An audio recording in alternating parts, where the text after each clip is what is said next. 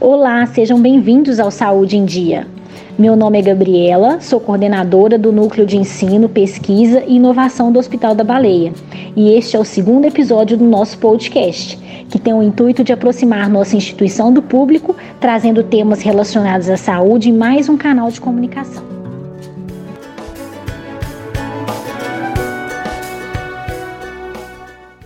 Neste segundo episódio, vamos comentar sobre a importância da pesquisa na luta contra a Covid-19.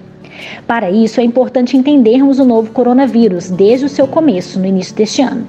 A pandemia da Covid-19, contextualizada nas proporções do cenário mundial atual, globalizado, com intensa integração entre países e pessoas e alta densidade populacional, se tornou algo inédito na história. Para combater o avanço dessa doença, a evolução científica é crucial. Pelo mundo, vários são os esforços de pesquisa atuando para compreender melhor a doença, seus efeitos e buscar por soluções. Podemos citar três frentes principais: testes, vacinas e tratamentos e equipamentos médicos. Para entendermos melhor o tema e suas vertentes, convidamos a pesquisadora da Fiocruz, doutora Rafaela Fortini. Rafaela é pesquisadora em saúde pública na Fundação Oswaldo Cruz e pesquisadora adjunta da Universidade da Geórgia, nos Estados Unidos.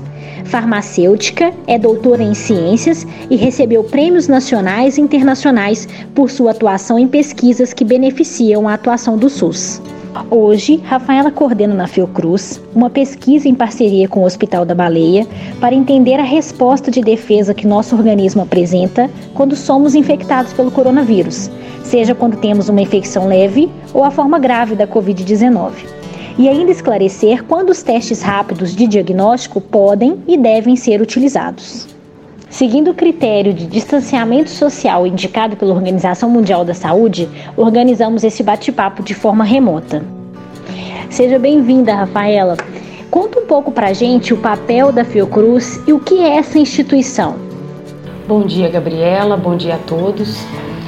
A Fundação Oswaldo Cruz, ou Fiocruz, é uma instituição pública e estratégica de saúde vinculada ao Ministério da Saúde, que é reconhecida pela sociedade brasileira, pela Organização Mundial de Saúde e pelos outros países como a mais destacada instituição de ciência e tecnologia em saúde da América Latina. A Fiocruz trabalha de forma a colocar a ciência, a tecnologia e a inovação destinadas à promoção da saúde da população, à redução das desigualdades, ao fortalecimento do SUS e à elaboração de políticas públicas de saúde. A Fiocruz está instalada em 10 estados do Brasil, com 16 unidades trabalhando continuamente com pesquisa, inovação, desenvolvimento tecnológico, assistência e serviços em saúde incluindo a Fiocruz Minas, sediada em Belo Horizonte desde 1955. Aqui trabalhamos com a busca de novos medicamentos, novas vacinas e métodos para o diagnóstico destinados ao controle de doenças infecciosas e crônicas como dengue, zika, gripe, malária, Covid-19, câncer e diversas outras doenças. Desde os primeiros indícios da circulação do coronavírus no Brasil, a Fiocruz se organizou de forma rápida no controle da Covid-19, tendo organizado diversas iniciativas para contribuir com, o enfrentamento do avanço da Covid no Brasil, incluindo a produção de testes para o atendimento aos infectados, o treinamento de profissionais de saúde em todos os estados e em países da América Latina para atuarem no diagnóstico, dentre outras ações comunitárias, sociais, de comunicação e de pesquisa aplicada. Uma das mais importantes linhas de atuação, desde o começo, é a questão do diagnóstico, com a produção de kits e a análise e aplicação dos mesmos. Para isso, a Fiocruz tem disponibilizado apoio e incentivo para o desenvolvimento de pesquisas que auxiliem no avanço do conhecimento sobre o vírus e a doença e no combate à pandemia. Rafaela, fala um pouco como é seu trabalho na Fiocruz e como funciona a parceria com as outras instituições, como a que ocorre hoje aqui no Hospital da Baleia. Eu sou pesquisadora da Fiocruz e coordeno pesquisas que têm como objetivo gerar melhorias, cuidados e mais qualidade para os pacientes adultos e crianças com tumores, como leucemias, osteosarcoma e outros tipos de tumores. Também para pacientes com determinadas infecções, como esquistossomose, é, doenças causadas por fungos e agora também a Covid-19. Essas pesquisas são feitas por uma equipe forte que conta com pesquisadores, médicos, biomédicos, farmacêuticos, biólogos, técnicos em saúde, estudantes de graduação, de mestrado, doutorado e pós-doutores. Além dos membros da equipe, temos também importantes parceiros que atuam junto conosco, como universidades brasileiras e internacionais, hospitais e empresas que juntos formam um grupo de profissionais que tem atuado fortemente para aumentar o acesso da nossa população aos bens e serviços em saúde. Nossas pesquisas são prioritariamente destinadas ao desenvolvimento de novas formas de diagnóstico e também à avaliação das formas de diagnóstico já existentes, além de desenvolver novas terapias e imunoterapias para essas doenças. Rafaela, o Hospital da Baleia e a Fiocruz estão trabalhando juntos em uma pesquisa voltada para entender melhor o diagnóstico dessa doença. Explica para nós, no contexto dessa pandemia, a importância desse tipo de pesquisa. Nós estamos trabalhando junto ao Hospital da Baleia há alguns anos com pesquisas que envolvem doenças diversas e muito rapidamente nos unimos em nosso comum objetivo de combate e de controle do novo coronavírus. No final de janeiro desse ano, presenciamos a declaração da Organização Mundial de Saúde de que o surto causado pelo novo coronavírus, a Covid-19, é uma emergência de saúde pública de importância internacional. Este é o mais alto nível de alerta da organização. Sabemos que estamos lidando com um novo tipo de coronavírus que não havia sido identificado antes em seres humanos. É a sexta vez na história que uma emergência de saúde pública de importância internacional é declarada.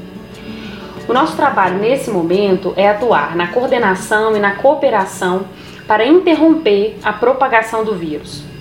Até o momento, não temos uma vacina nem medicamentos antivirais específicos para prevenir ou tratar a COVID-19. As pessoas infectadas, elas devem receber cuidados de saúde para aliviar os seus sintomas e devem ser hospitalizados quando tem a forma grave da infecção. São esses cuidados de suporte recebidos durante a hospitalização que fazem com que a maioria dos pacientes se recupere. Dentro desse contexto, o diagnóstico ele tem papel fundamental na identificação dos indivíduos que estão infectados com, com o coronavírus e que precisam desses cuidados. Essa pandemia, mais do que nunca, destaca a necessidade da, da disponibilidade imediata, precisa e rápida de testes de diagnóstico. E apesar de termos algumas opções de testes de diagnóstico, eles ainda possuem limitações ou então possuem lacunas que precisam ser esclarecidas para podermos atuar de forma efetiva no controle da transmissão do vírus. Rafaela, a PCR é o teste laboratorial mais importante e sensível na detecção da Covid-19. Você poderia nos esclarecer como que esse teste funciona e quais são as suas limitações? O teste que vem sendo utilizado desde o início para o diagnóstico é a PCR, que é feita com material coletado do nariz, a região nasofaringe, ou da garganta, a região orofaringe do paciente, que identifica a presença do material genético do coronavírus, ou seja, partes do coronavírus, quando este material está presente em quantidade suficiente nessa amostra. Outro problema associado a esse diagnóstico é a curta janela diagnóstica. O que, que é isso? O tempo entre a exposição ao vírus e o momento em que os sintomas começam é geralmente de 5 a 6 dias, mas pode variar de 1 a 14 dias. Esse diagnóstico por PCR apresenta bom desempenho quando o teste é feito entre o terceiro e o sétimo dia do aparecimento dos sintomas, preferencialmente quando a carga viral é maior, podendo ser coletada até o décimo dia de sintoma. Após o sétimo dia, a capacidade de diagnóstico da PCR começa a cair. Portanto, ele é efetivo para pacientes com sintomas sintomáticos, portanto, em fase aguda, e durante um curto período de tempo. Muito bem. Sendo assim, é possível termos resultados negativos em indivíduos infectados e é um grande revés falhar ao não colocar esse paciente infectado em isolamento, recebendo os cuidados necessários. Como podemos então resolver essa questão? Temos agora testes rápidos de diagnóstico que vieram para preencher essas lacunas. São dois tipos de testes: um que avalia a presença do vírus em amostra de nariz ou garganta e outro que determina a resposta do nosso organismo quanto à presença de anticorpos de defesa que somente estarão presentes quando, estiver, quando tivermos tido contato com o coronavírus. Para esses, são usadas amostras de sangue facilmente coletadas do dedo do paciente em teste. São testes rápidos que levam de 15 a 30 minutos para darem o resultado e que podem ser feitos no local em que o paciente está, sem a necessidade de estrutura especial ou de ser enviado para ser, ser realizado em um laboratório clínico. Para o primeiro teste, que é o teste que detecta a presença do vírus em amostra de nariz ou garganta, ele deve ser feito também entre o terceiro e o décimo dia de sintoma, enquanto, por outro lado, os testes de anticorpos devem ser feitos após o décimo dia de sintoma, aumentando-se assim o tempo que temos para realizar o diagnóstico da Covid-19 e assim possibilitando a testagem rápida e de um número maior de pessoas. Por fim, Rafaela, considerando tudo isso que você já explicou a respeito dos testes que nós temos disponíveis para o diagnóstico da Covid-19, explica para gente então qual que é o objetivo final dessa pesquisa que está sendo desenvolvida aqui no Hospital da Baleia. No nosso trabalho, estamos acompanhando 300 pacientes no Hospital da Baleia, desde o primeiro dia da internação, quando fazemos o diagnóstico desses pacientes em oito momentos. E esse diagnóstico e acompanhamento continua a ser feito ao longo de três meses.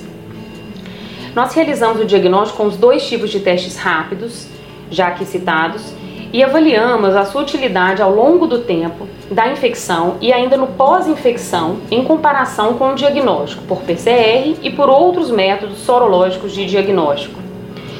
Com isso, estamos conseguindo mapear o período em que o nosso organismo começa a responder ao vírus e como é a manutenção dessa resposta de defesa com os anticorpos chamados IgM e IgG isso é particularmente importante porque esse comportamento de resposta do nosso organismo frente à infecção ainda não é esclarecido. Para finalizar, eu gostaria de reforçar que a PCR é o diagnóstico mais importante e sensível para a detecção do coronavírus e que os testes rápidos que estão sendo analisados aqui nesse trabalho, eles vêm para ser aplicados em momentos em que a PCR não tem um bom desempenho e queremos exatamente esclarecer quando eles devem ser usados com segurança dentro da curva de resposta imunológica que desenvolvemos ao longo de três meses da infecção pelo vírus.